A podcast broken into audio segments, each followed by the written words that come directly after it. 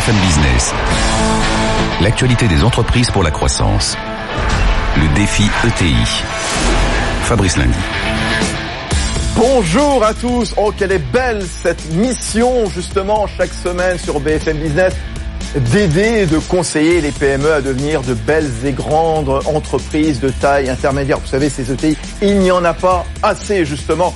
Alors on est là pour vous donner des, conseils. Est-ce que vous êtes prêts pour ce nouveau numéro? C'est parti pour le défi ETI.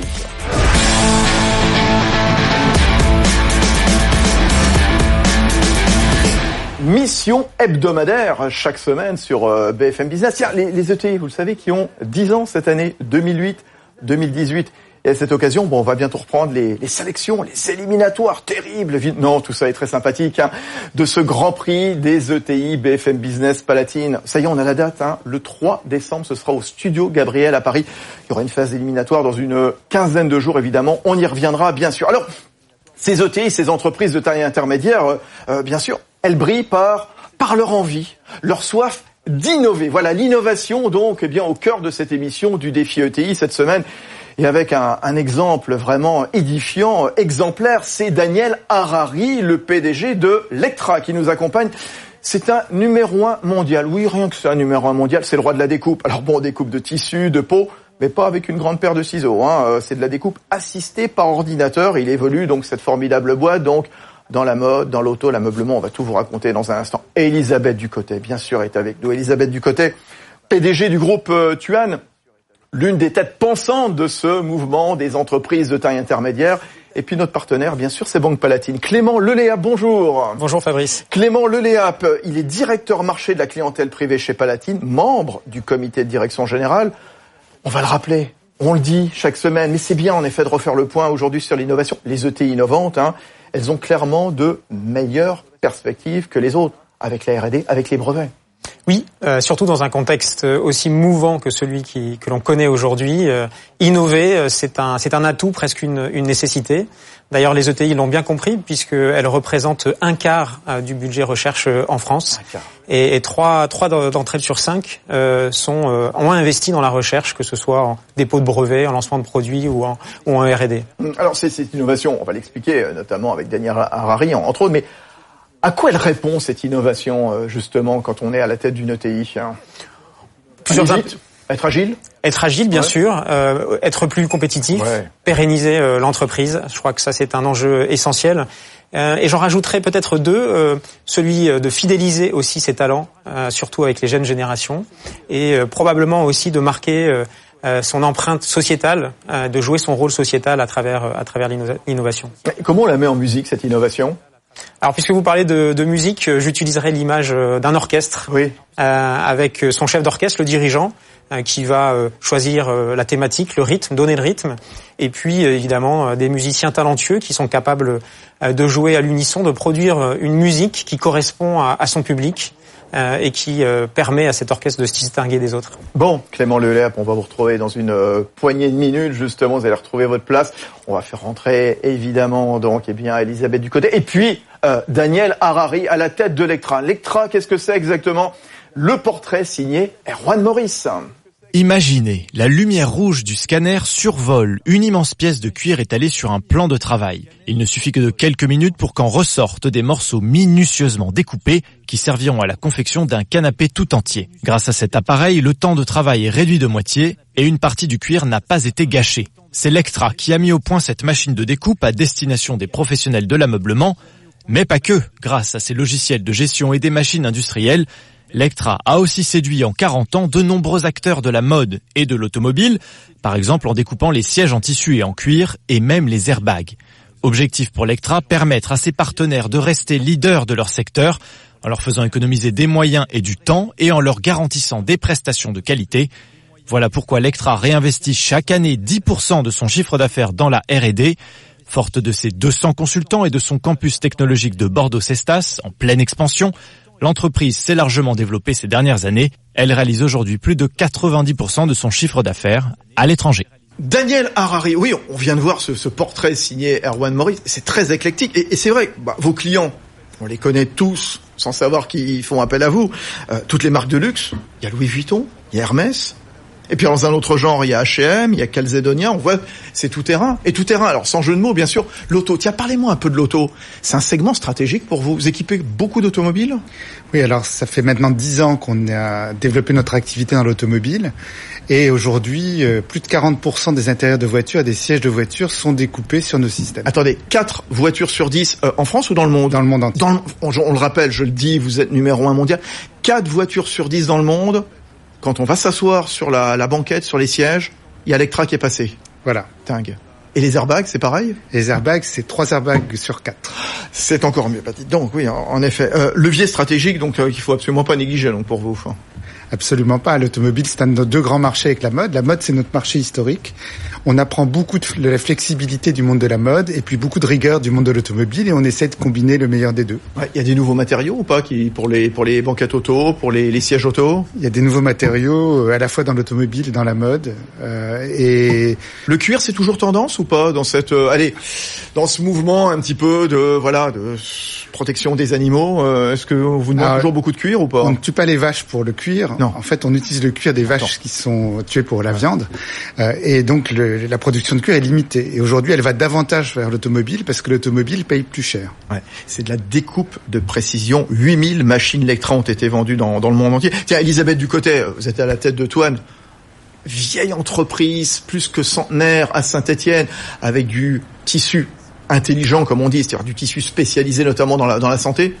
Vous connaissez bien sûr Lectra, j'imagine. Euh, Non seulement on connaît, mais on utilise Lectra. Ah oui. C'est-à-dire qu'en fait, euh, quand on fait un vêtement, par exemple, pour un grand brûlé, pour un patient donc Oui. à- auquel il faut prendre soin de façon très précise et sur lequel on va être obligé de donner un vêtement sur mesure, eh bien, on utilise le système Lectra pour découper dans un tissu qui est un tissu noble, très particulier parce qu'il va être ex- extensible. Eh bien, on a un système Lectra qui va donner le patronage et la meilleure utilisation de ce tissu pour faire le vêtement euh, dont on a reçu les mesures informatisées. Donc voilà, ça fait partie de cette chaîne de la valeur du sur-mesure chez nous. Vous, vous, alors c'est du sur-mesure. Vous êtes capable, par exemple, tiens, euh, quand Elisabeth Ducotet euh, vous commande un vêtement pour un grand brûlé, vous êtes capable de lui fournir ce vêtement dans quel délai justement, avec vos machines à découper euh, de précision, Alors nous, nous fournissons la technologie, la technologie. euh, mais elle permet euh, de découper en quelques minutes euh, des pièces qui ont été conçues euh, juste avant.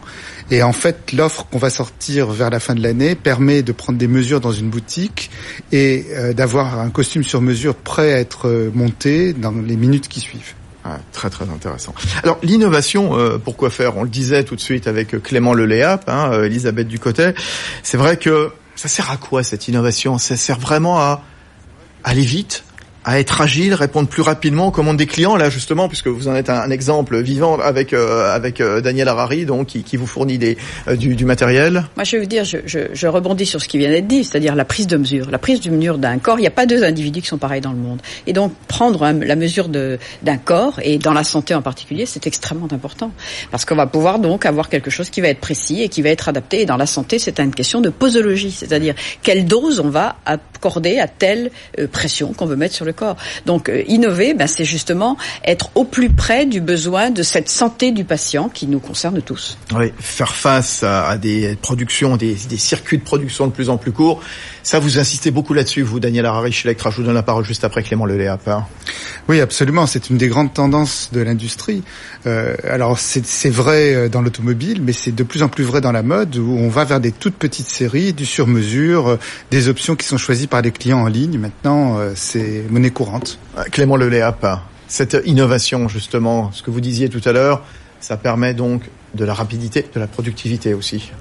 Oui, de la productivité, de la compétitivité. Je pense qu'aujourd'hui, euh, dans le monde dans lequel on vit, euh, c'est un euh, c'est un enjeu essentiel pour les entreprises pour se projeter à, moyen terme, pour euh, accompagner aussi leur développement à l'international, euh, parce qu'on est sur des marchés euh, mondiaux et, Et très différent. et très différents Voilà. et qui nécessitent beaucoup de, de capacité d'adaptation. Euh, et on touche aussi au cœur de, de la stratégie du- d'une entreprise, ce qui, ce qui rend ce sujet de l'innovation d'autant plus euh, passionnant. Capacité euh, d'adaptation, Daniel, à Harari, justement, et quand on découpe du tissu, quand on découpe du cuir également, il y a une diversité de produits de plus en plus large et une augmentation aussi du coût des matières premières. Donc, comme le disait tout à l'heure Erwan Maurice, quelque part, bah, faut pas gâcher. Non, et ça commence par la conception. En fait, il faut concevoir des produits qui sont capables d'être optimisés au moment de la production. Donc, ça impose une chaîne numérique complète. Euh, et puis après, il faut savoir optimiser l'utilisation de la matière, ce qui est tout un savoir-faire que nous avons développé en 40 ans.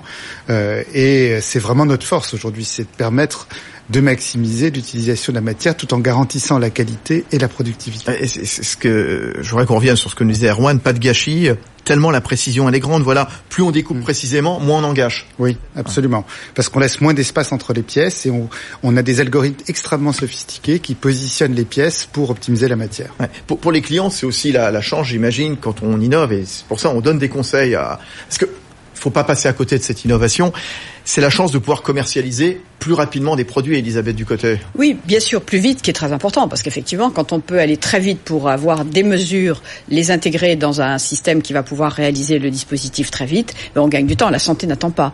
Mais il y a aussi le prix de revient qui va être très important, parce que on est de plus en plus soumis à des marchés qui sont complètement mondiaux et dans lesquels les acteurs qui jouent n'ont pas tous les mêmes règles du jeu. Eh et donc nous, on est tenu à euh, avoir l'œil sur le prix de revient à tout moment. Et ce prix de revient, ben, effectivement, c'est économiser la matière dès qu'on conçoit le produit. Vous dites par exemple, Daniel Harari, vouloir faire gagner du temps à vos clients, par exemple pour euh, concevoir et faire fabriquer un canapé par exemple. On compte sur quel délai? Alors, la conception, c'est variable, mais c'est quelques semaines en général. Mais une fois qu'un modèle est conçu, aujourd'hui, on le conçoit de façon paramétrable. Donc, quelqu'un va rentrer dans une boutique, choisir ses options. Souvent, il y a plus de 1000 ou 2000 variantes. Euh, éventuellement, adapter les mesures. Et à partir du moment où il a pris une commande, on est capable de livrer le meuble le lendemain. Mais si on veut optimiser, il faut regrouper plusieurs commandes parce qu'après, euh, tout l'art d'économiser la matière, c'est de combiner les commandes pour euh, mixer les, les, euh, les, demandes sur les différents tissus et ensuite les, les reséparer pour les assembler. Donc en général, le délai optimum, ça va être quelques jours. Euh, mais j'ai toujours l'impression quand on va commander un canapé dans un magasin qu'on nous annonce des délais de 6 à 8 semaines. Enfin bon, non. Euh. On est cap nos meilleurs clients le font en 48 heures aujourd'hui. Ah oui, bah tiens, voilà. Faudrait, voilà. Faudrait être méfiant la prochaine fois qu'on achète un canapé. J'ai l'impression toujours qu'on se fait avoir. Oui, Non, non, mais c'est d'autant plus extraordinaire que euh, en, en, vous écoutant, on, on comprend que l'innovation, elle, elle vient pas concurrencer euh, le savoir-faire. Elle, elle, vient au contraire l'accompagner, mmh. l'exceller en quelque sorte, et ça vient préserver un savoir faire à la française euh, qu'on peut ensuite exporter dans, dans, le monde entier. Euh, donc on rejoint bien aussi euh, bah, ce sujet des ETI françaises et leur capacité à se développer. Elisabeth Ducotet, Tuane Finalement, l'innovation, c'est un espèce d'inconfort permanent, mais c'est un, confort, un inconfort qui est utile. Un inconfort. Et c'est vrai, il n'y a pas une entreprise qui ne doit pas se sentir concernée donc par, par cette innovation vecteur de progrès. C'est ce à quoi vous avez toujours cru quand vous avez créé quand vous avez créé Electra, Daniel Harari alors l'innovation, c'est un ADN aussi. Euh, chez tous les collaborateurs de Lectra, c'est très profondément ancré. Quand on ne l'a pas, on sait pas la peine, on change de métier.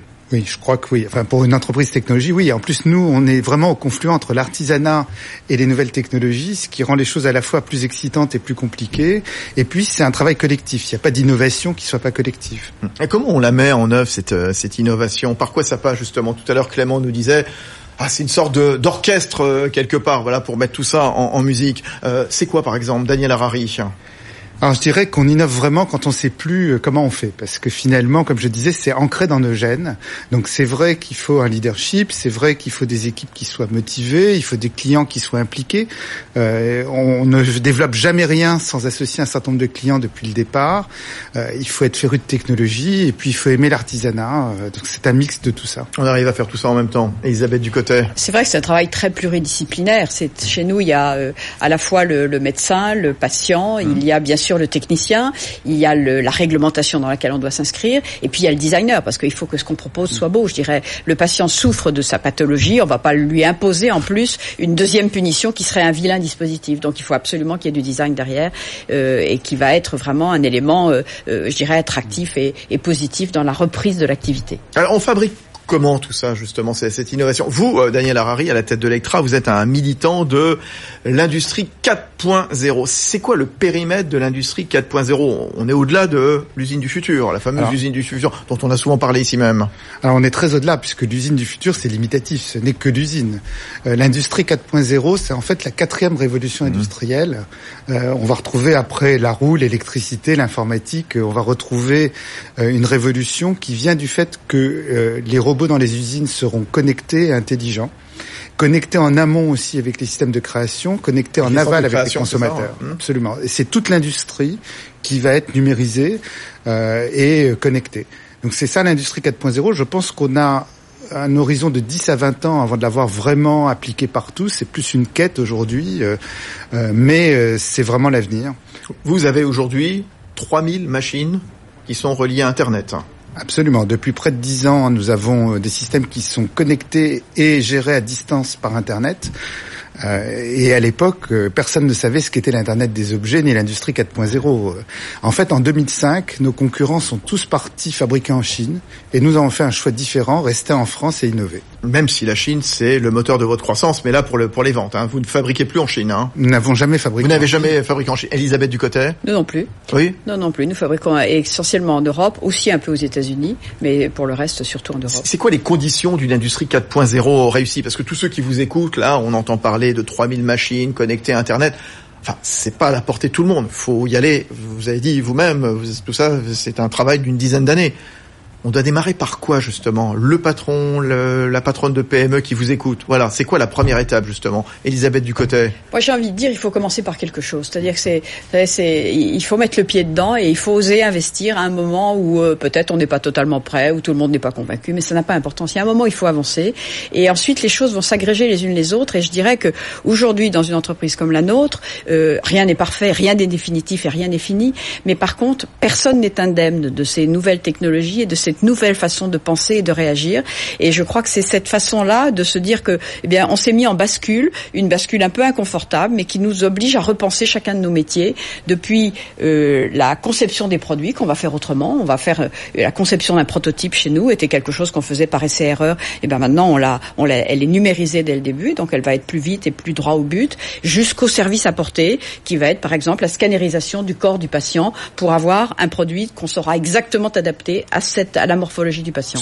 Et tout est tout est impacté et tout ne se fait pas dans la facilité, c'est sûr. Mais voilà, ça c'est normal. En tout cas, ce qui ce qui ressort hein, de ce que vous dites, et bon, ce qu'on sait très bien et ce qu'il faut rappeler bien entendu, c'est évidemment intégrer dès le départ le numérique le digital. Les produits sont, sont connectés, ça permet d'offrir des, des, services, la maintenance, l'assurance des stocks à tout moment de la chaîne le digital, c'est tout de suite. Là, pour le coup, si on doit commencer par quelque chose, c'est ça. Hein. Mais si vous voulez, moi, ce qui ne m'intéresse pas, c'est de produire des gadgets. Ce que je voudrais, ah c'est vraiment une transformation, parce que dans le fond, on a tous acheté un jour ou l'autre un gadget numérisé et qui ne nous a servi à rien, qu'on a mis dans un placard euh, au bout de trois jours.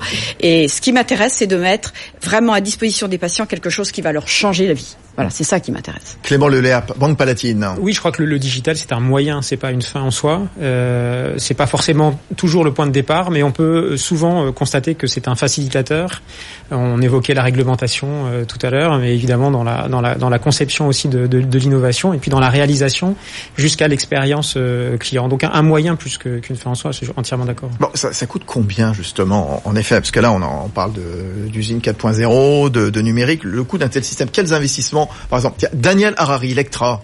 Bah déjà, je crois que c'est un état d'esprit plus qu'une question d'investissement de, bah, dans l'industrie 4.0. Bah, les entreprises investissent tous les jours. Euh, elles, elles, elles, recrutent, euh, elles gèrent des usines, elles gèrent des systèmes de conception. Donc, on peut pas parler vraiment de coût de l'industrie 4.0. Je pense que c'est l'avenir. Euh, les investissements, ben, ils, ne sont pas très élevés quand on compare, par exemple, un investissement dans un réseau de boutiques ou euh, euh, d'investissement dans des murs. Euh, je crois qu'aujourd'hui, euh, c'est plus une quête, c'est une volonté d'innover, de, penser aux consommateurs, de penser aux clients d'abord, et puis de faire ce qui lui apporte quelque chose. Vous, vous avez des centres de recherche. Ces dix dernières années, vous avez investi presque 200 millions en R&D. Clément Leléa, le banquier que vous êtes chez C'est quoi la mise de départ justement pour se lancer dans l'innovation? Ah bah ça dépend beaucoup des projets. Ça dépend beaucoup des projets euh, et ça s'étudie euh, au cas par cas. Euh, évidemment, on accompagne nos clients dans ces dans ces investissements, le plus souvent sous forme de, de, de, de financement et, et, tout type de financement, et bien sûr sur le matériel, mais aussi sur l'immatériel. On, on, accompagne spécifiquement, par exemple, les ETI sur leurs investissements en transformation digitale. Euh, voilà, c'est vraiment, c'est vraiment du sur-mesure. C'est du sur-mesure. Euh, il faut s'entourer d'un réseau de start-up. J'ai vu que récemment vous aviez racheté une start-up italienne, Kubix Lab. vous, Lectra, Daniel Harari. Bah, je crois qu'il faut d'abord savoir regarder à l'extérieur. on peut pas tout inventer de l'intérieur. Il faut savoir reconnaître qu'une entreprise établie a des avantages, mais aussi des inconvénients. On va moins vite que des start-up. Donc il faut effectivement se, se baser sur ce qui est fait par des jeunes, ce qui est fait par des sociétés de taille plus modeste. Euh, et puis surtout, euh, je pense que euh, vous demandiez quels investissements. Je crois qu'il faut penser l'innovation en termes de pourcentage du chiffre d'affaires. En fait, à 3, bah, à 3%, on n'innove pas vraiment. Entre 5 mmh. et 10, on commence. Ouais, c'est, c'est Les startups. Alors ça, Elisabeth Ducotet, vous en êtes une maestria quelque part, une virtuose hein, quelque part à Saint-Étienne, puisque vous animez tout un réseau donc de start-up à l'intérieur d'un incubateur. Oui, c'est sûr que c'est toute cette, euh, cette euh, ébullition, je dirais, des start-up. effectivement, à Saint-Etienne, on a, on a un beau réseau de start-up, mais comme dans beaucoup de villes qui sont, euh, qui, qui ont leurs propres incubateurs. Mais ce que je crois, c'est que nous, entreprises, nous avons besoin de cette espèce de greffon, c'est-à-dire que on, on, aura peut-être à l'intérieur de nos équipes peut-être une capacité à refaire un peu la même chose, et tout d'un coup, il faut sortir par quelque chose qui va être différent. Eh bien, je crois que la start-up peut être le greffon utile. là aussi, c'est pas toujours très confortable parce qu'on va se faire remettre en question, mais je crois que c'est tout à fait utile. On se prend des petites paires de claques, non C'est ça que vous voulez dire Ça peut arriver. oui, mais innover, c'est faire des choses qu'on ne faisait pas avant. Donc, par définition, euh, mhm. il faut prendre des risques. Euh, vis-à-vis des, des, recrutements, justement, face à cette innovation, il faut pouvoir euh, former, il faut pouvoir embaucher, justement, il faut trouver des talents. Comment est-ce qu'on attire, comment est-ce qu'on recrute des compétences, justement, sur ce terrain Daniel Harari, Electra?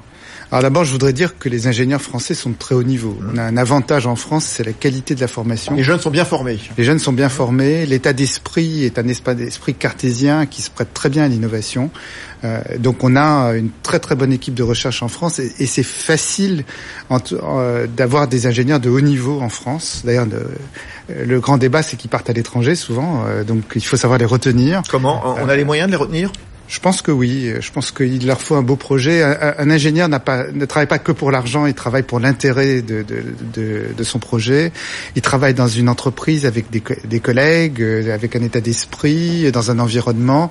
Il faut offrir un environnement qui est sympathique euh, et qui fait que les gens viennent au travail avec plaisir tous les jours. Elisabeth du côté PDG de, de Toine, euh, comment est-ce qu'on embauche? Quel management concilier? Quel recrutement mettre en place pour allez, euh, jouer, mettre en, musique cette innovation, cette agilité, cette initiative je pense qu'il faut d'abord former euh, ceux qui sont à l'intérieur, parce qu'il y a vraiment un besoin de formation. Et si vous voulez, il y a quelques années, euh, on avait des, des, ouvriers, des opérateurs sur des machines. Aujourd'hui, on a des conducteurs de machines qui sont totalement électroniques. Donc, c'est des métiers qui ont évolué complètement. Et donc, il faut aider les collaborateurs à migrer justement vers cette conduite d'un autre ordre de leur de, et pilotage d'un autre ordre de leur de leur machine.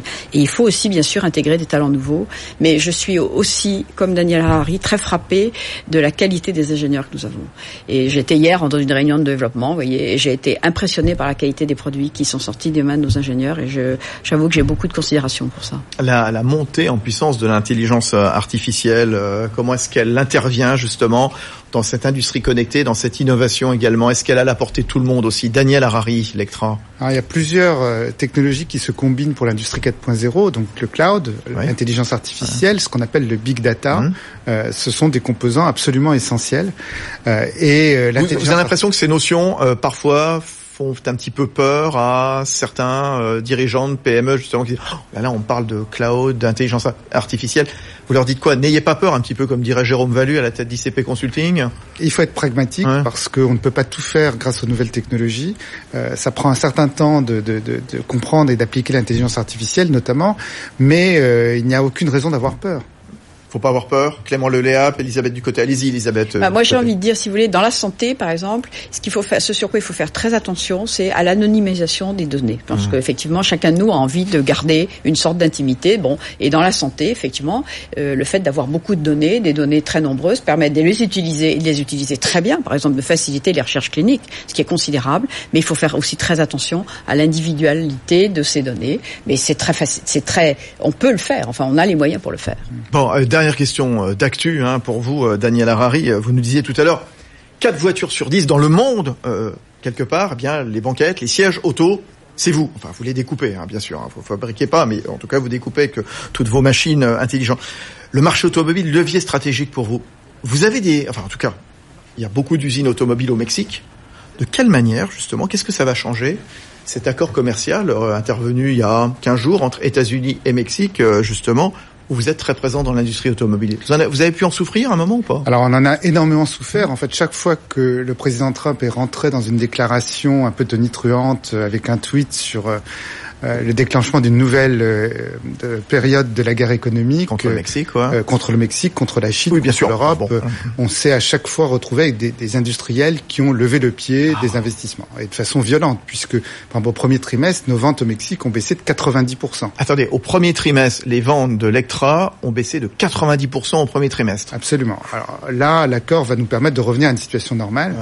Ouais, je pense que cet accord ne change pas grand-chose. Il y a plus de fumée qu'autre chose. Euh, il ne va pas modifier profondément les choses, mais la bonne chose, c'est qu'il met fin à une période d'incertitude. Ouais, très bien. Bon, vous êtes quand même optimiste ou pas? Ah, Je suis très optimiste sur la suite. Bon.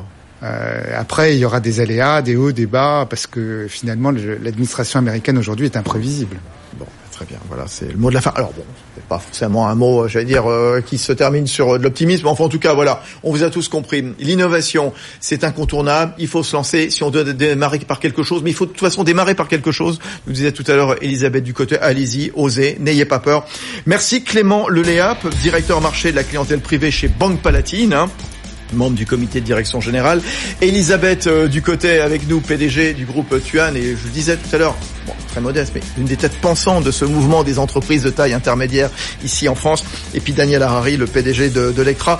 Euh, la semaine prochaine, on va se retrouver évidemment dans un prochain numéro du défi ETI avec des conseils pour se financer, pour rentrer en bourse. On prendra l'exemple de Roche-Beaubois, dont c'était l'actu donc euh, cet été. Très bonne semaine à tous.